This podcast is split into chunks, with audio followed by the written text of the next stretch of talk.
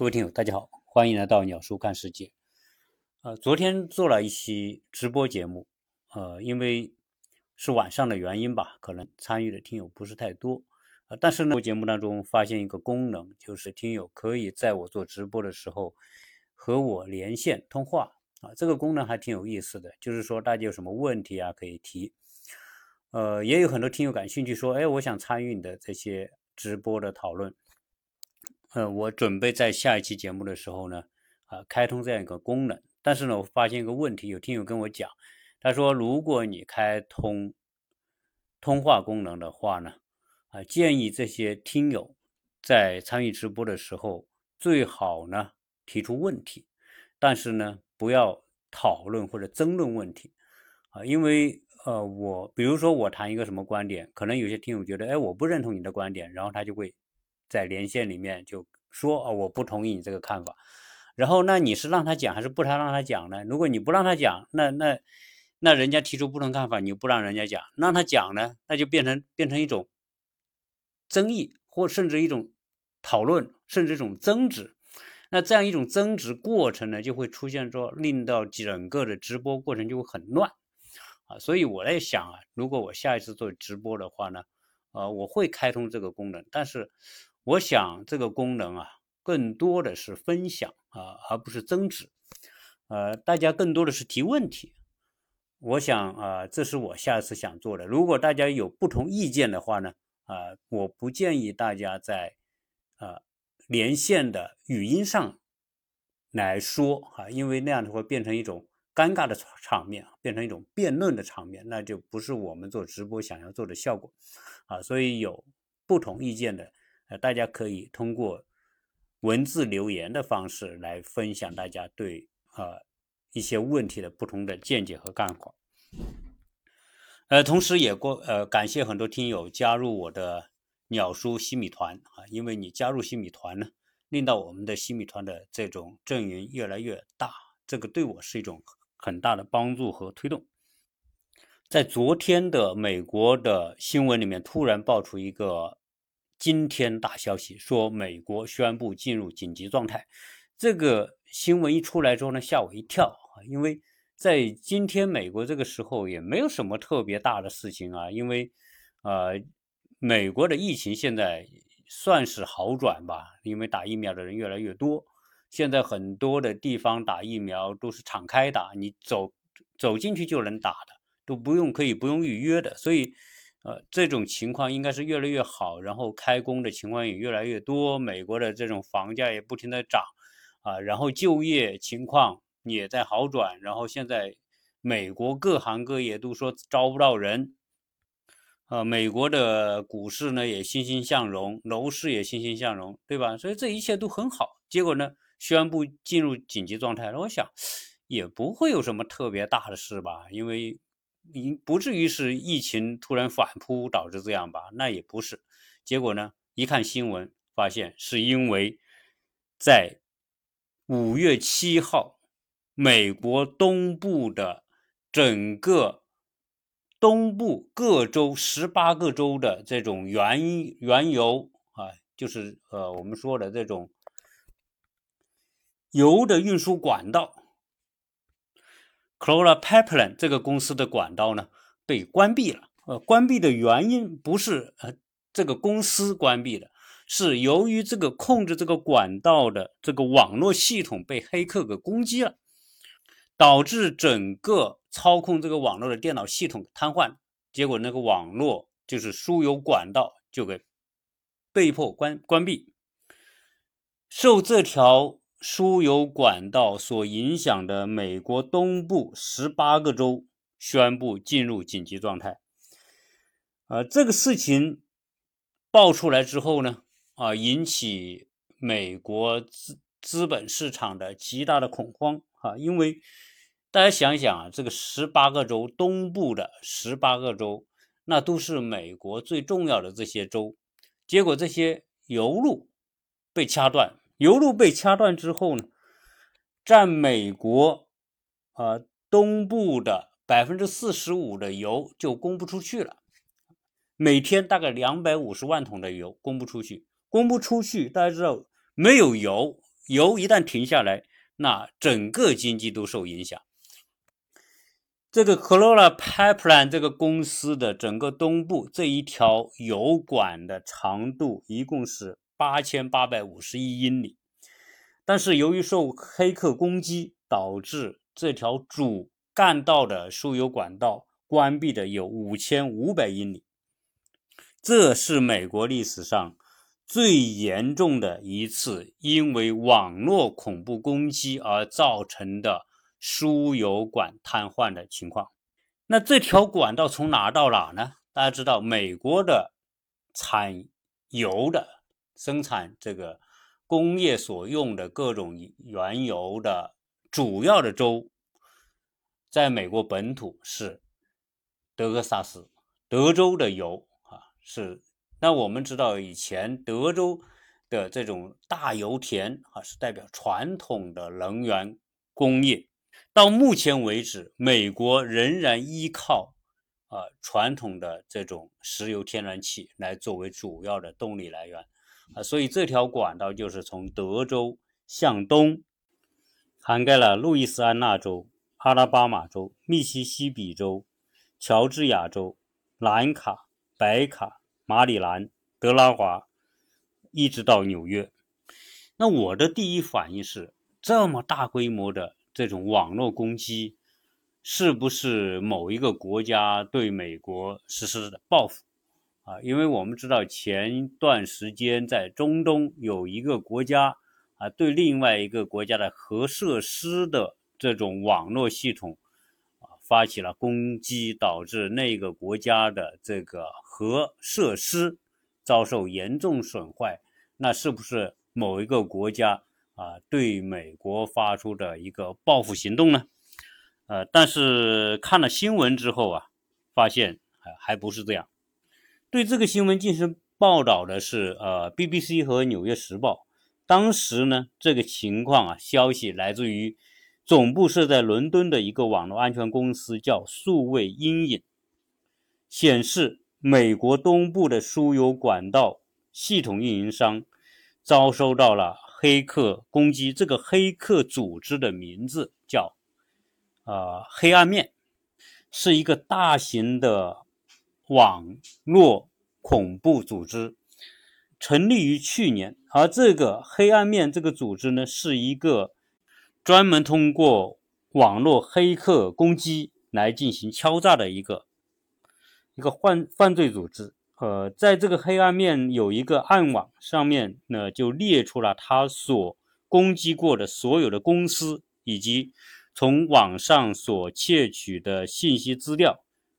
同时，他们还公发表他们的所谓的行为准则啊，表示说：哎，我从人道的出发，我不攻击医院。养老院、学校、非营利组织或者是政府机构，然后我们呃敲诈这些钱呢，甚至拿去做一些什么慈善捐赠等等。这个黑暗面这个犯罪组织，它有一整套的推广它的这种犯罪网络的方式，甚至用类似于传传销的方式，就是发展一些下线的组织，在参与它的这些。下线组织呢会得到 SATO 所提供的一个工具包，包括这个组织开发的软件、一份勒索电邮的范本和如何发动攻击的教材。每一次网络攻击事件之后，如果勒索成功，那这个组织都会从它的下线组织里面得到一定的回报。在这一次美国东部呃输油管道被攻击之后，这个公司 c l o r a Pipeline 这个公司就收到一个网页，在他们的网页上就显示你们的输油管道已经被关闭了。如果你需要我们解除攻击的话，你赶紧拿两百万美元。如果超出这个时间没有打，那就是四百万美元。这个犯罪组织还会列出他们所窃取的资料的类型，并发送一个私人泄密网页的网址给到受害者。在那个页面上，窃得的资料均已上传。如果被勒索的公司或者组织不在最终期限之前付款，这些资料将会被自动公布。据专家的分析，这个组织就是一个专业的针对一些公司或者组织进行敲诈的这么一个犯罪的经济犯罪团伙。呃，说到这里啊，可能大家会联想到我在前面几期里面有一期节目讲什么？讲我们今天这样一个科技特别发达的时代，实际上是人类最脆弱的时代。今天。美国的这些输油管道，这些油成为世界各国经济的一个最重要、主要的动力啊。今天美国之所以能够有它的美元霸权啊，就是因为它对石油市场的控制。如果没有油的供应，世界经济都将被将没法运行。所以，原油是供应成为世界各国经济运转的一个动力来源。好。那美国的输油管道是供应美国各地的这种主要的方式。你比如说，汽车燃烧的这种汽油、柴油，以及航空所需要的航空燃油啊，这些都是需要这些管道来运输的。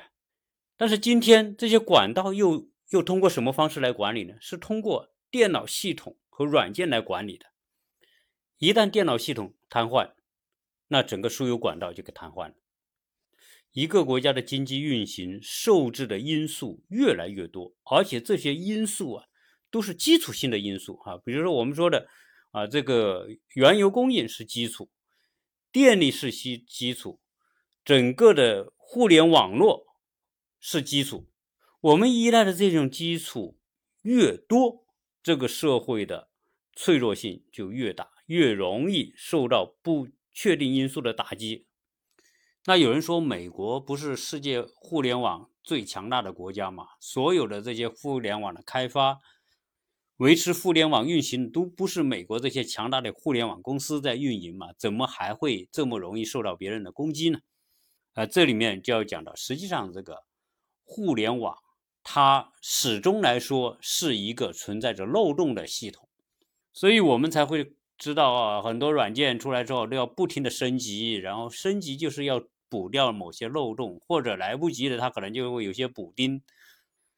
由随着这些系统软件的这种复杂程度的加深呢，它的漏洞会越来越多啊，因此呢，它容易被人找到切入的这个口子。而现在呢，啊，就有这些专门的黑客组织啊，就是找你这些。网络系统或者你的软件系统的漏洞，然后来攻击你，窃取你的资料或者瘫痪你的网络。现在这个互联网，那真的它的基础性啊，一点都不亚于整个电力系统啊。就是说，你电脑网络一瘫痪，你整个系统所有的相关联的东西你都瘫痪掉了啊，你都没法运行了。啊，那电力系统一瘫痪，你整个系经济也没法运行了，整个社会都将停顿，啊，所以，呃，我们都很难说啊，到底是电力系统瘫痪再带来的危害大，还是互联网系统带来的危害大？你已经很难这样区分了，因为这两者都是基础性的。你就是电力系统本身，如果互联网被受遭受攻击被瘫痪之后，你也得瘫痪掉，这就变成说。呃，这个肉和骨头已经完全连在一起了，你你没办法分开了。所以基于这种互联网它这种天生的特性啊，就是这个软件也好啊，互联网系统存在这些天然的特性呢，也，就带来了什么？带来一个行业叫黑客啊。世界上有很多的黑客，就专门干嘛呢？专门以攻击那些啊，有的是攻击。一些组织、一些公司，甚至有攻击政府部门和军方的这种网络作为他们的职业。有些人是为了图钱，就像刚才我们说的这这个黑暗面这个组织，它是以专门敲诈作为它的目的。有很多黑客干嘛？有很多黑客他就是就是取乐，就像当一个游戏啊，我要进入某一个啊最难进入的一个一个机构的这个网络。啊，然后呢，要窃取他的机密，甚至说要啊搞些破坏等等，他把它当一个游戏啊，闯闯关来来玩啊，也有这样的一些黑客。有这些黑客行为啊，有的是有组织犯罪，黑暗面啊，但是有一些黑客呢，他就是个人行为，而且这些人呢都是电脑天才，甚至有很多黑客就是少年，比如说他就是对电脑特别着迷的哈，可能就是十几岁的那些少年，但是他电脑技术他是天才，在这方面学的特别快，又又。能够破解各种各样的高难度的这些呃网站密码，他就可以进进入到别人的这些网络系统里面。对于这些世界著名的黑客啊，我们举几个例子来说说。比如说，被列为世界头号黑客的叫凯文·米特尼克。这个人在曾经只有十五岁的时候，就成功的闯入了。北美空中防务指挥系统的计算机主机，这是美国核武器的一个管理系统。他和他的这些伙伴进入这个系统之后呢，翻遍了美国指向前苏联及其盟友的所有核弹头的数据资料，然后悄无声息地溜了出来。这件事情成为美国军方的一大丑闻。那美国五角大楼对这件事情一直都保持沉默。当时有专家说，如果这个美特尼克，就这个凯文，如果将美国的这些核武器的资料窃取下来，如果卖给苏联的话，他可以最少得到五十万美元的报酬。但是美国则需要花超过几十亿美元来重新部署这些核武器。美国的联邦调查局为了抓到这个凯文，结果呢就收买了凯文的一个朋友，诱使凯文再一次发动网络攻击，以便把他给抓进去。结果呢，这个凯文竟然上钩了。在他上钩之后呢，他又通过进入联邦调查局的网络系统，发现了联邦调查局在给他设下圈套，所以在联邦调查局在追捕他之前，他又。逃脱了联邦调查局的追捕，并且在逃的过程当中，还利用他的这个电脑技术控制了当地的电脑系统，掌握了警察在追捕他的一切的细节和动静，他都知道。所以，一个十几岁的一个少年，竟然干出很多惊天动地的大案，而且是通过他的这个互联网技术啊，所以很多人把他称为迷失在。网络世界的小男孩，由于这个人没有成年呐，才十五岁啊，加上他的这种行为呢，只是一种恶作剧，也没有为美国军方造成什么损失，所以后来美国的联邦通讯管理局也没有对他进行追究啊，甚至后来又重新发给他业余无线电的一个执照。但是对于他所做出的行为啊，给出了一个一点六万美元的罚款。这个凯文不仅是攻入了五角大楼的电脑系统，他甚至登录了俄俄国的克里姆林宫的电脑系统。他说：“我们可以摧垮全球的金融秩序和重建新的世界格局，谁谁也阻挡不了我们的进攻，我们才是世界的主宰。”一九九九年，年仅十六岁的。乔纳森竟然入侵美国拉萨的电脑系统，七十万美元的软件，导致拉萨的电脑系统被迫关闭了三个星期。最后，这个乔纳森也被逮捕。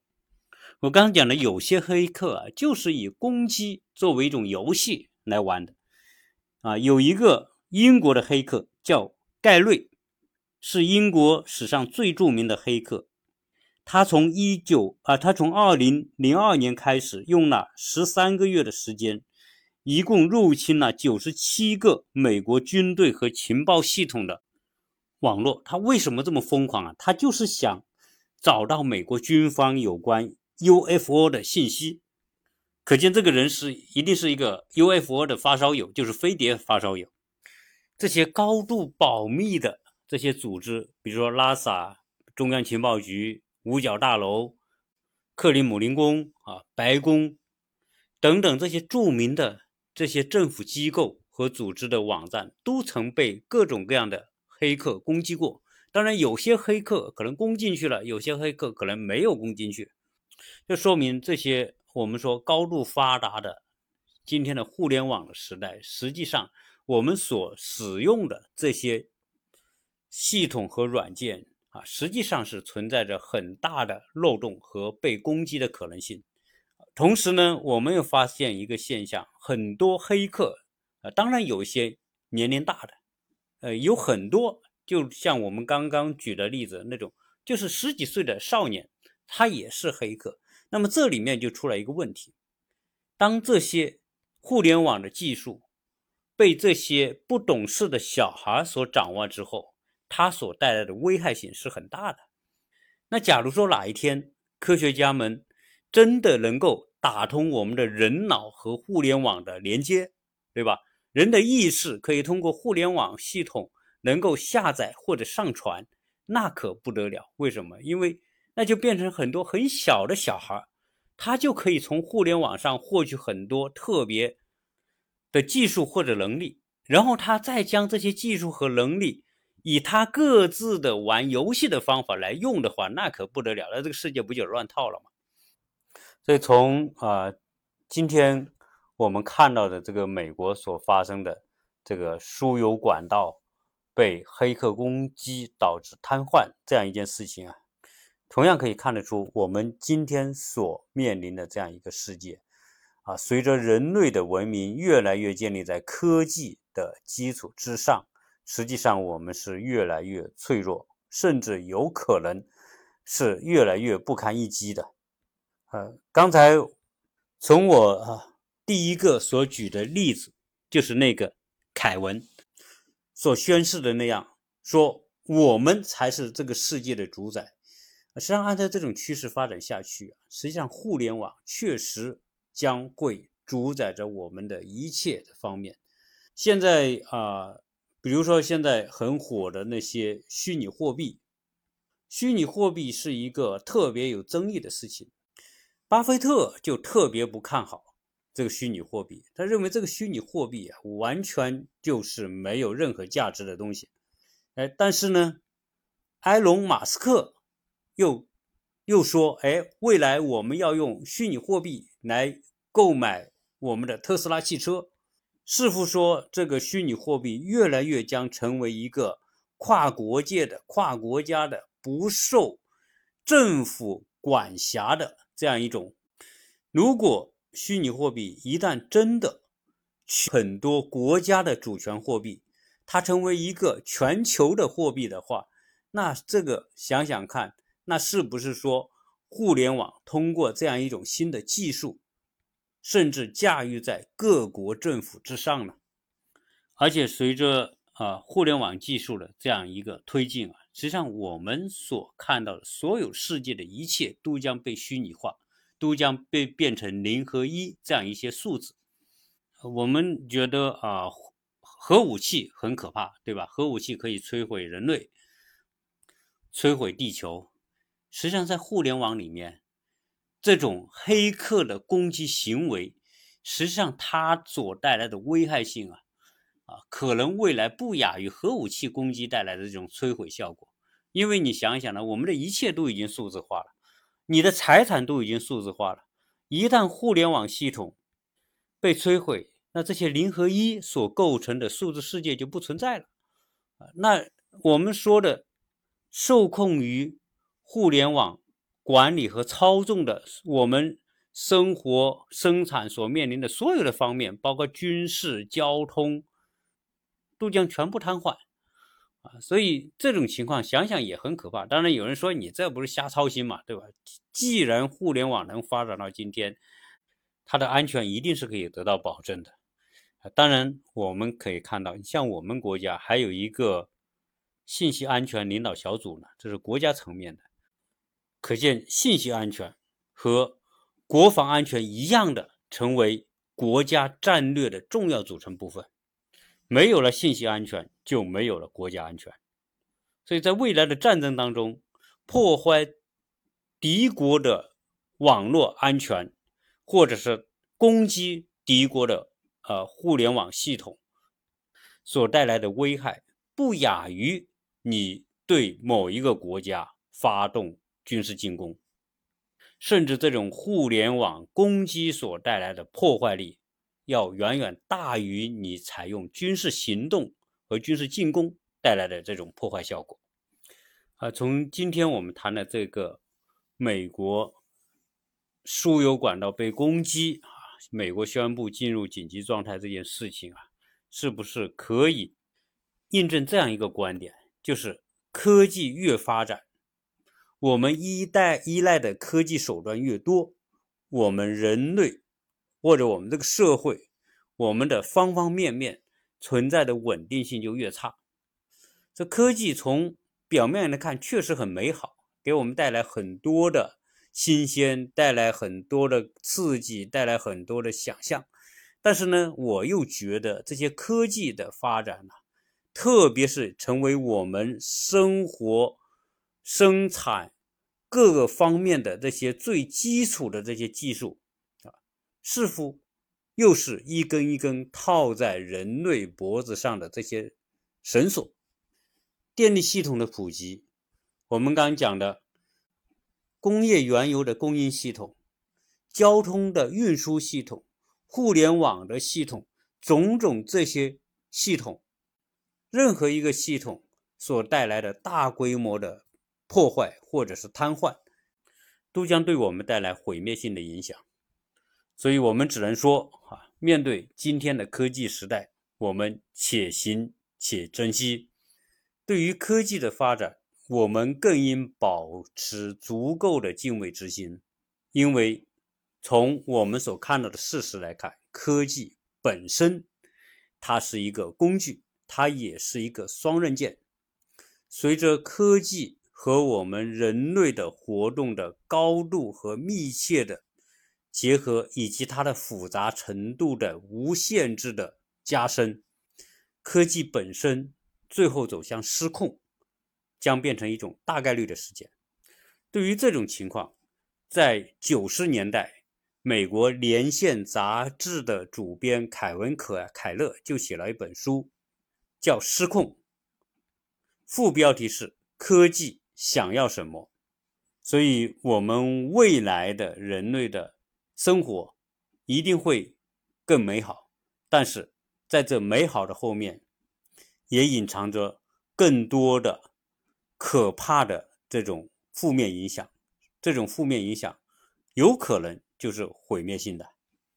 那这一期呢，就跟大家聊这么多，谢谢大家收听。